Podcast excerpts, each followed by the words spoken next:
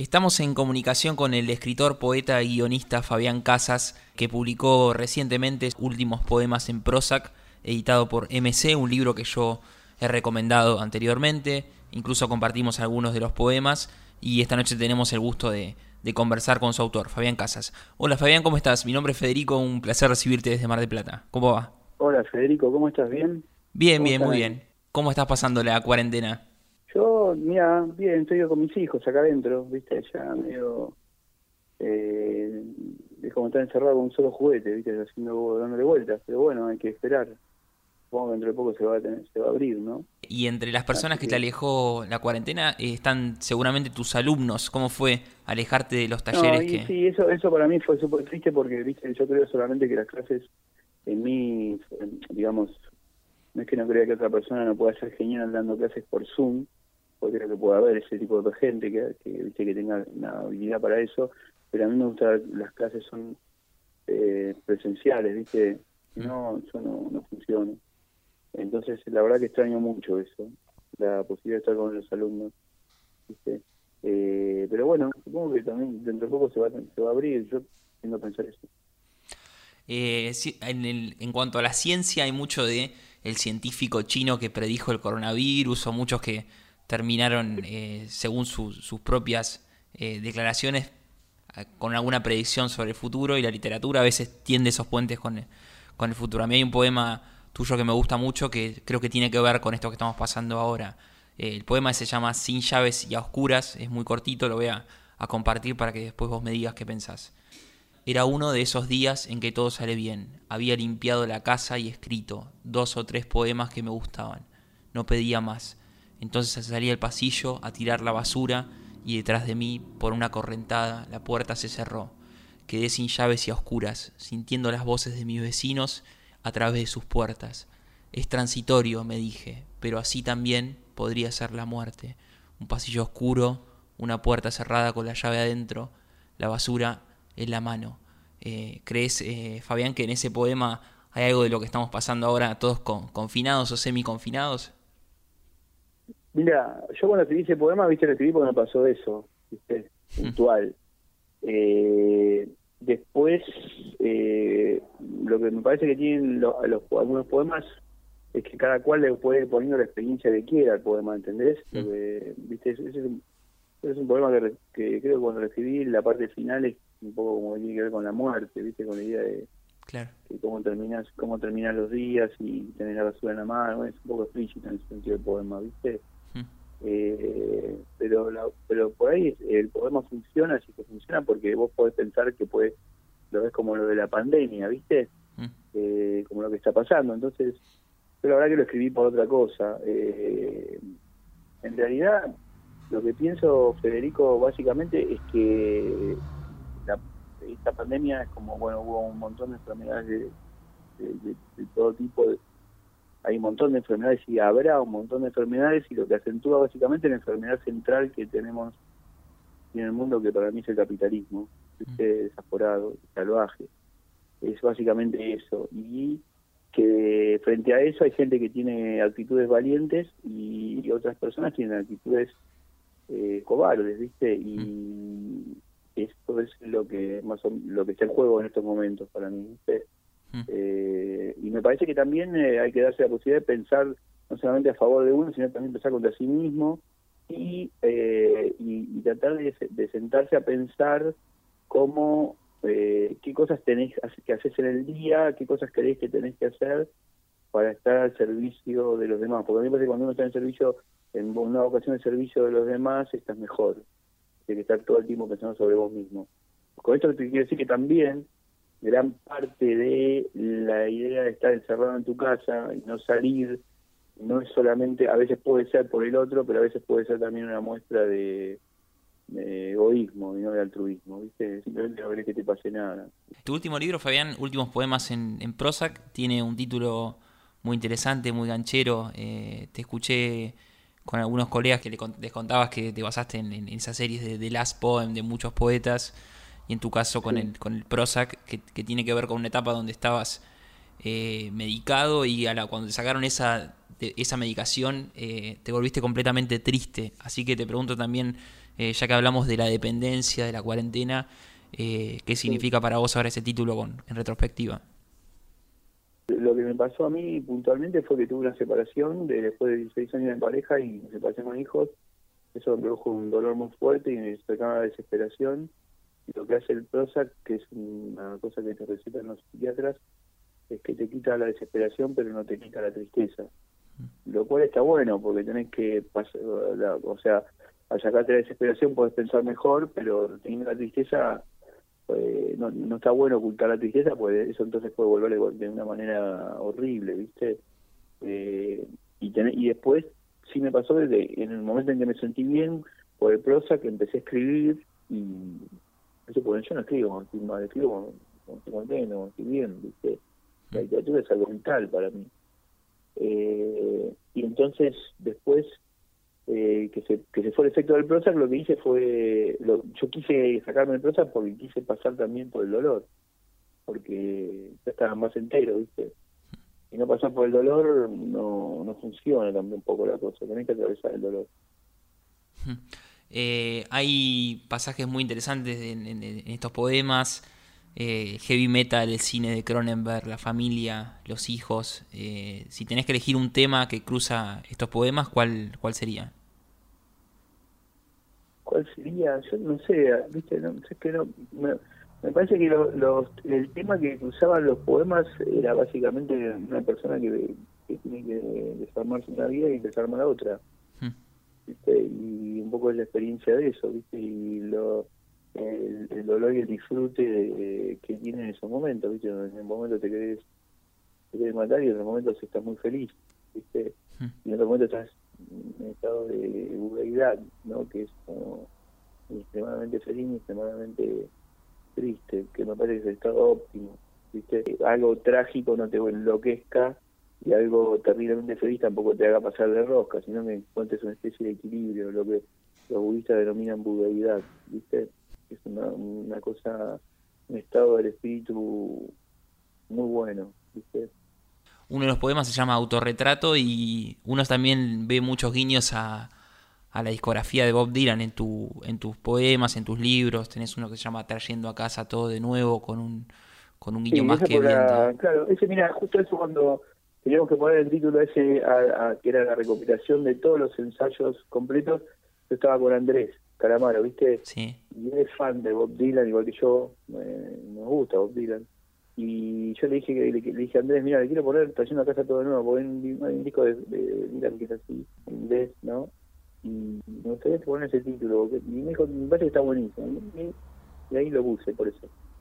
¿Y crees que una vez que le dieron el Dylan, el, el, Nobel de Literatura a Dylan... Le dieron el Dylan, ¿no? Te dan el Dylan. le dieron el Dylan. ¿Crees que eso le bajó el precio o, engrandeció su obra? No, a mí me parece que el Nobel es algo que dan unas personas que están en, ¿cómo se llama?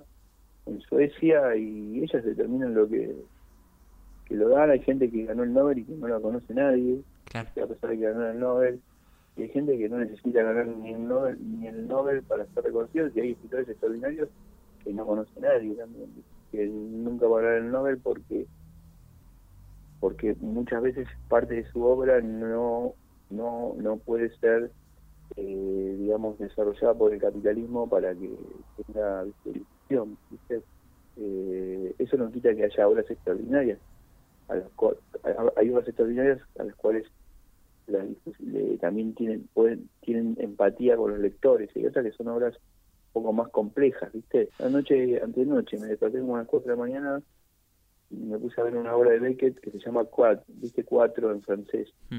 Y dura 15 minutos y son, no tiene palabras, tiene solamente ritmos, gente cruzándose y caminando en un rectángulo. Bueno, eso es difícil, ¿viste? Hmm. Pero a mí me produjo un, shock verlo, me, me impactó. Eh, pero eh, Beckett es un estilo radical, ¿viste? Eh, él ganó el Nobel y es bastante conocido en términos culturales, Samuel Beckett, pero no es una persona muy popular, ¿viste? Pero hay eh, artistas que han demostrado que se puede ser popular y extraordinariamente vanguardista, como los Beatles. Sí, sí, claro. Eh, los Beatles creo que también están presentes en, un libro que se reeditó también recientemente por el sello MC, que es Los Lemmings y otros. No sé si o me estoy confundiendo de libro. Sí, los Beatles están, en mi vida. O sea, para mí, viste, es, eh, Beatles es, es la felicidad, ¿no? La, la potencia del ser, es, la música que lucha contra las pasiones tristes, como dice Spinoza. Los Beatles son, son todo, ¿no? Para mí te ascienden todo, te ascienden su nacionalidad, aunque también la implican, ¿viste? Porque son británicos eh, y, eso se produjo ahí, en ese lugar, en esa parte del mundo, no no no como no como no en el concepto de patria, ¿entendés? No de zona, de lugar, de cruce. Eh, los Beatles, eh, sí, supongo que todo es una de las bandas que más me gustan, ¿viste? Hmm. Eh, como los Pixies. Claro. Eh, y en el libro este, Los Lemmings, hay, hay un relato que a mí me, me fascina, que es Los Cuatro Fantásticos, donde el narrador cuenta ah, cuatro, cuatro parejas de, su madre, vistas de los ojos del niño. es un ejercicio, es un ejercicio narrativo nada más, Yo, yo tenía un esquema y dije quiero que, a ver, quiero que un chico cuente cómo, eh, cómo hubiese sido eh, ser criado por cuatro novios de la madre. Y es un ejercicio narrativo y lo desarrollé, no de los relatos, de todos esos relatos, aunque todos tienen cosas de, no tengo, yo no tengo mucha imaginación, entonces saco de las cosas que me conté la gente, cosas que vi o cosas que vi, mm. pero no es que me imagino, ¿viste? Game of Thrones o Tolkien, o Harry Potter. eh, tengo eso, ese don. Y lo que sí en, el, en ese cuento de Cuatro Fantásticos lo que hago es que fue como un ejercicio narrativo, como si yo te dijera, Federico, hoy veniste a ver una clase, bueno, contá los cuatro novios de una mujer. Hmm. Y contados por el hijo, en primera persona. Y dice eso. Y lo escribí rápido. Está buenísimo. Y a mí, cuando me doy cuenta cuando la literatura me gusta mucho, eh, cuando no pierdo la noción del tiempo. Y me pasó con este relato, cuatro, cuatro fantásticos, que dije, bueno, lo voy a leer en la radio. Y lo, me grabé leyendo cuatro fantásticos. Terminé y dije, esto duró 10 minutos y me fijé en el, en el teléfono y había durado 35. Así que te pregunto si... Dura 35, Leandro. 35 minutos dura Cuatro Fantásticos de, los Lemmings y otros. que dice Einstein, la teoría de la relatividad, ¿no? Que si estás arriba en la montaña, la masa tiene otro influjo y el tiempo pasa más lento. eh, ¿A vos te pasa así con, con libros que has leído últimamente? me pasa mucho, me pasa mucho con la, con que me pongo, yo tengo siempre como, te los puedo contar ahora, a ver cuántos libros tengo ahí, 1, 2, 3, 4, 5, 9, 10, 11, 12, 13, 14, 15, 16, 18 libros en una mesita. No lo estoy leyendo. Y cada uno de los que agarro en algún momento, viste, parece que estoy cocinando, me puedo olvidar de, cocinar o, digo, tengo que esperar tanto y me pasan 10 segundos. ¿Entendés? Eh, es como algo, sí, me pasa lo que vos decís. Es como una especie de, de aceleración del tiempo porque me pierdo, ¿viste? Cuando me cuando me, cuando vuelvo creo que que, que fumo un poco y en realidad estuve un montón de tiempo leyéndolo. Y en la cuarentena, más allá de, esa pila grande de libros, de la obra de, Beckett a la madrugada de 15 minutos, eh, ¿te encontró productivo para escribir o crees que es una, es una época donde es difícil también concentrarse para eso? No, no, estoy escribiendo mucho, ¿sabes? Estoy leyendo y escribiendo mucho. Terminé una obra de teatro, terminé una obra de teatro, estoy escribiendo una novela que ya tengo bastante empezada y eh, escribo unas columnas en perfil todos los sábados y tengo un libro que está dividido en dos partes que son hice una recopilación de todos los poemas que no publiqué desde, que, desde el 80 en adelante cada libro mío tuvo poemas que quedaron afuera y, lo, y, y en la segunda parte o sea en una parte del libro publico todos los poemas y en la otra parte cuento la historia de los poemas o de lo que estaba haciendo, se, se arma como una especie de autobiografía. Mira. Y, elegí un, el título de un poema de Robert Cayley, que me gusta, o Cayley, no sé cómo se pronunciará, porque yo leo idiomas pero no hablo, eh, que se llama Envíame tus poemas, yo te enviaré los míos. Muy bueno. ¿Y eso cuándo va a salir más o menos? No tengo ni idea. Yo del libro de, teatro lo terminé, la, la obra de teatro, la novela, no sé, por ahí estoy un año, dos. Con Titán de Coco tuve cinco años. Eh, con este, el, de los poemas es el que menos tengo. Tengo solamente la recopilación y todavía no empecé con la parte donde empiezo a escribir. Tengo la operación mental del libro, ¿viste? También un día de la cuarentena, lo tengo a las 5 de la mañana, y bien, de ánimo, mucho. me gusta mucho el día, ¿viste? Y ver el amanecer y dormirme un rato. Y eso me acostumbré bastante a por los chicos, ¿viste? Porque van al colegio temprano, entonces está con, cuando estoy con los nenes los paso a buscar o si están conmigo también, no, cenamos a las 8 de la noche y ya a las 7 lo despierto, ¿viste? Yo aprovecho todo el día, ¿viste? Hmm. Los días que más tarde me acuesto cuando voy a karate, que ahí después te cuesta dormir, ¿viste? Después de hacer karate porque estás muy arriba. Y nombraste Fabiana Titanes del Coco, que es una novela que también es una, una encierra una oda al periodismo. Eh, tiene una fase muy parte, ¿no? Porque no es solamente eso, ¿no? Habla de un montón de cosas. sí, sí, otras cosas también. tenía como cuatro novelitas separadas y las fui cruzando.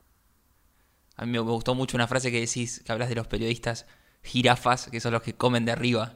Me causó mucha gracia. Ah, sí. es una frase que me dijo un amigo mío, que se llama Pablo Perantuno, que es periodista, y me dijo, eh, vamos a comer, vamos a, hacer, vamos a hacer periodismo jirafa, vamos a comer arriba. Y, Sí, sí, lo conozco, ha pasado por, por el programa Pablo, que escribe una muy buena biografía de, de Los Redondos también, con Mariano del Mazo. Eh, ¿Cuál es tu relación con el periodismo, hablando de eso y que es uno de los, uno de los tantos temas? ahora. Tengo ex amigos, no mm. hago periodismo, escribo solamente una columna de perfil que para mí no es periodismo. No soy periodista, ¿viste? No soy un buen periodista, yo soy como o sea, como, como tengo cierta habilidad para escribir, me tenía que ganar la vida de alguna manera, lo que estudié fue filosofía, mm. con eso no te ganas la vida, y entonces eh, aprendí a escribir, a hacer periodismo, pero la verdad que no me puedo, este, no me puedo captar de, ser periodista cuando hay periodistas muy buenos, ¿viste? compartí redacciones con periodistas, de verdad, yo yo por ejemplo dejo de hacer periodismo y no, no, me, no, no, nada no, no pasa nada, ¿viste? No, no, no me considero, como para decirlo filosóficamente, ontológicamente un periodista, ¿viste? Hoy me hicieron, me llamó un amigo Ezequiel Fernández para firmar una solicitada de periodista, yo pensé, sí, la firmo, pero, ¿viste? No me considero periodista, ¿viste? Como, como un poco, o sea, a mí me llamó un poco la bola es la solicitada de los intelectuales decimos, ¿viste? Como si estuvieras por encima del pueblo. A mí me gusta estar en el medio de la gente, yo soy, yo soy pueblo, ¿viste? ¿Cuál es tu relación, Fabián, con, con Mar del Plata? Eh, con respecto a la, a la literatura, al cine. Claro, la literatura del cine, yo recuerdo, tengo una conservo todavía una postal de la película Ocio, que se estrenó en el Festival Internacional de Cine Mar del Plata hará unos 15 años más o menos. Te tuvimos con Jauja, el estreno con, con Vigo Mortensen. Eh, además de esas referencias del Festival de Cine, ¿cuál es tu visión general de la ciudad? Mi papá era el representante Alberto Olmedo. Fui todos los veranos a Mar del Plata con mi papá, con toda mi familia. Mm. Nos quedamos en Mar del Plata desde que yo era muy chiquito. En Mar del Plata tuve por primera vez un ataque de angustia descomunal. El Orla me atacó por primera vez en Mar del Plata, me desintegró. Mira. Eh, me, me encanta Mar del Plata, me encanta me encantaban los kioscos naranjas que siguen estando. Yo compraba muchos cómics, kioscos de diarios naranjas grandes. Mm, sí, están. Me encantaba, me encantaba caminar por la playa. Después eh, me gusta el bosque de Mar del Plata. Tengo una íntima amiga que se llama Ana Barri, que no hace mucho, que vive ahí, que son de ahí eh, me, también mi papá era fanático de Mar del Plata, entonces tenía un montón de amigos de mi papá de Mar del Plata. Mm. Yo después viajé como jefe, de, mira, el jefe del operativo del OLE de verano de y estábamos en Mar del Plata y me pasaba tres meses en Mar del Plata, ¿viste? Mm. Pasé años nuevos, navidades con íntimos amigos, periodistas y conozco Mar del Plata como de una punta a la otra me encanta, me, encanta, me gusta físicamente, me encanta Mar del Plata, me, gusta el clima de Mar del Plata, todo. ¿Y qué te pasa con Boedo, que es el lugar donde naciste y donde, el lugar de tu club, de nuestro club? Es el lugar donde nací, es el lugar donde tengo un montón de, seres queridos, eh, pero no soy nostálgico y no me gusta volver a Boedo, ¿viste? O sea, me parece que está bueno que vuelva a la cancha de San Lorenzo, si es que lo hacen bien y todo, pero no soy no me interesa mucho la nostalgia, ¿viste? Me parece que la nostalgia es un pecado capital. Me gusta que pensar para adelante, ¿viste? Aunque ahora el futuro está cancelado, ¿viste? Que ayer pensaba justo los redondos que cantan esa canción porque estaba en el auto con mis hijos volviendo de la casa de mi papá y, y al lado se puso un auto, ¿viste? Esos tipos que ponen el volumen para que lo escuchen a, la redonda, ¿viste? y estaba escuchando los redondos, yo hace un montón que no escuchaba los redondos, muchísimo tiempo. Yo iba a los primeros recitales de Los Redondos, ¿viste? Cuando volví a casa puse discos de Los Redondos y me acuerdo, hay un tema que dice, el futuro llegó eh, hace rato, ¿no? Mm. Y yo pensé, no, que el futuro no llegó nunca, el futuro está cancelado, ¿viste? es diferente lo que, lo que pasaba. Eh, por eso pienso que eh, soy antinostálgico, no, no me importa el futuro, me, me, eh, me parece que está bueno, me, me, me, pongo más del lado de vos Day, presente. ¿Conoces la canción presente? Sí. Eso, bueno, eso, eso, me gusta esa idea de, viste que el presente aparte es algo que ya, ya está pasando todo el tiempo, es como incaptable, ¿no? Lo que existe es el pasado y uno supone que vendrá el futuro, pero el, el presente, inclusive geométricamente, filosóficamente, es casi inacible, ¿no? Eh, sin embargo, me parece que es, es un poco donde uno donde yo trato de estar, ¿viste? Eh. cuando estoy hablando ahora con vos. Claro. Trato de estar presente con vos. Sí. No es que digo, bueno, hago un trámite, no, no hablo. Sí, sí, o sea que en resumen, presente le gana a todo un palo. Sí, sí, sí. eh, y, eh, digamos, eh, la canción esa de Los Redondos no me gusta. Me gustan los dos primeros discos de Los Redondos y el tema de Los Redondos me encanta. Me parece que tiene una poesía increíble. Me parece que Sky es un genio. Sí. Eh, como persona, lo que hace. Eh, y sí, no, no es ilegal, sino que yo creo que el futuro está cancelado, que no llegó mm. hace rato.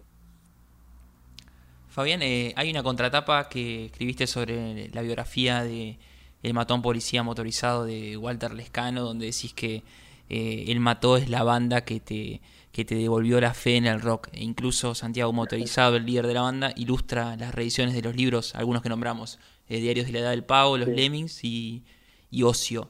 Eh, ¿Cuál es tu relación con, con, Santiago y cuál es tu relación con la música en vivo que parece que también va a estar cancelada por, por un largo rato? Mira, eh, varias cosas. Santiago como un familiar mío, ¿viste? Mm. Eh, como un íntimo amigo, viene a la casa de mi papá, viene a comer con nosotros. Eh, y tengo una relación con él, con ese tipo, y con y, una gran fascinación por el, por el grupo Laptra de, el sello, música, ¿no? El, sello, ¿no? Mm. Eh, los 107 Faunos me parecen increíbles sí, son buenas. Este grupo de gente me, me encanta. Lo que hacen, cómo se mueven, son personas que te dan ganas de vivir. Y por respecto, a mí me pasa hace bastante que me, me cansan mucho los recitales, por ahí por la edad que tengo, tengo 55 años. Eh, me cansan físicamente estar en un recital, ¿viste? Mm. Eh, pero mm, yo iría a recitales de cuatro temas, ¿viste? Como EP con todo, lo, lo, usaría con todo. Me parece que está bueno la música en vivo, ¿viste? Mm. También, ¿no? Eh, como hay hay bandas que solamente existen en vivo y que pierden potencia en el disco, por ejemplo Sumo. Mm. Eh, vos escuchás los discos de Sumo y son increíbles, pero si los viste Sumo en vivo, te das cuenta que algo no pudo ser captado por el disco. Sumo, mm. Sumo era aurático, tenías que verlo. Eh, te hago las últimas dos preguntas, Fabián. La, la, anteúltima hablamos mucho de, del sello Laptra, de, la idea tuya que yo creo que cruza tu, tus libros, que es eh, una filosofía un tanto punk, eh, con un costado un tanto tierno, con un costado un tanto autogestivo, por más que te editen editoriales muy grandes, también publicas en las más chicas. y después creo que también esas mismas referencias podemos tener con la, con la música, con la obra de, Rosario Blefari. Entonces te quiero preguntar si tenías algún, algún punto en común y qué, qué pensás de ella en una semana como, como esta. Mira, pienso que Rosario hizo un montón de cosas en términos artísticos, estilísticos, eh, y que ella murió, fue a, fue, a, cuidar a su papá, ¿viste? Mm. En la cuarentena. Eh, y eso creo que la, potencia que le hacía hacer las cosas que hacía era no se distinguía de la forma en que ella vivía. Eh, eh, eso me parece como ejemplar. Me parece que hay que recordarla siempre. Cuando sea una persona te da tristeza, tenés que, a Rosario más que nada hay que recordarla con una gran alegría porque fue una persona de impecabilidad.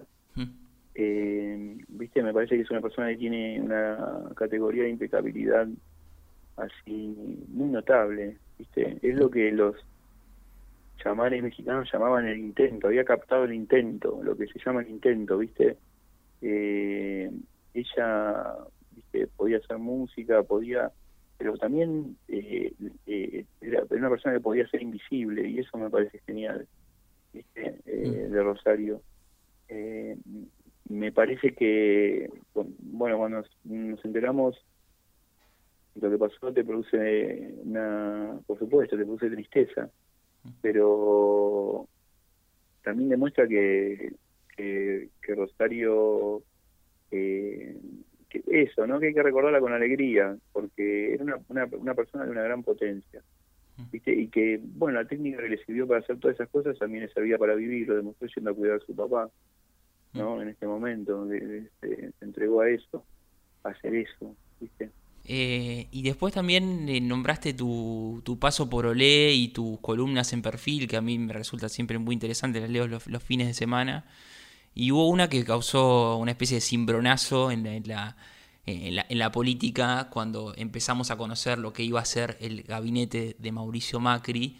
Y vos contaste que Pablo Abeluto, que era el, el, encargado de ser el secretario de Cultura, si en ese momento no se había devaluado el ministerio, lo hizo poco tiempo después.